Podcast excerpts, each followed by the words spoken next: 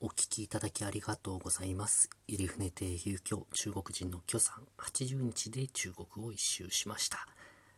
西安のお寺に中国に3人しかいないと言われる生き仏がいらっしゃいます。で、この生き仏がなんと特別に会ってくれるというので、その離れに行ったんです。えーお寺の敷地の隅の方にあるんですね。ちょっと、えー庭がありまして、で、本当に小さな建物で中に入りますとソファーがあって、で、その前につくね、で、その両脇にまたソファーがあって、で、えー、許さんと私は右側入って、えーで、さっきのインテリのお坊さん5人ですよね。もう、坊主5は左側に座って、で、生き仏はそのソファーの向こうにまた部屋があるんですけど、そこに住んでるというか、まあ、暮らしてるようなんですよ。で、みんなで出てくるのを待つんですよね。で、お弟子さんのような坊主5の一人が呼びに行きまして、で、ついに生き仏がその姿を現しました。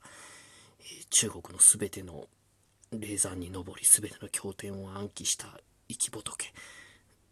背は結構高かったですね。170センチぐらいあったと思います。で、あと、頭は剃って、で、もうおじいさんです。あの、白いひげを伸ばしてます。白いひげをもう長く伸ばして、胸に来るぐらいですね。で、黒いサングラスをかけてました。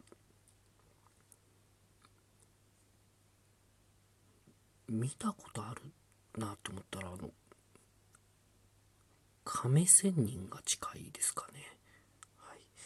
ミスターマリックとか、あの、やっぱり黒いサングラスってなんか、誰からかわかんないです。なんか怪しくなっちゃうんですよね。ちょっと、まあ、言ってはいけないですけど、正直うさんくさい感じでした。でもやっぱりあの、坊主ファイはもうお弟子さんですからすごく緊張して、あの、特別なお茶でもてなしてくれる感じだったんです。あの、みかんですね。あの、干してあるみかん。まあ、漢方みたいな感じです。みかんを割で、それをまあ、お湯でやると、こう、お茶になるみたいなのをやるんですけども、坊主5がやってくれるんですけども、みんな緊張しちゃって、で、その、生き仏のお嬢様自らやってくれたりなんかして、で、許さんはもう大変ですよ。もう立ち上がって、その生き仏にいろいろもう、ですか、おじ、まず手を合わせて拝んで、で、今度ひざまずいてまた土下座するような感じで拝んで、また立って拝んで、こういうのもう何回も何回も繰り返して、で、生き仏もいろいろゆっくりと静かな声でおっしゃる。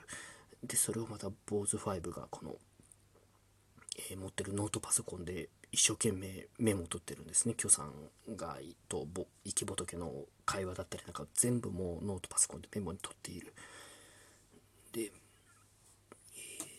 この時間がですね、40分ぐらいはあるんですけど、私、あの、何言ってるかやっぱわからないんですよ。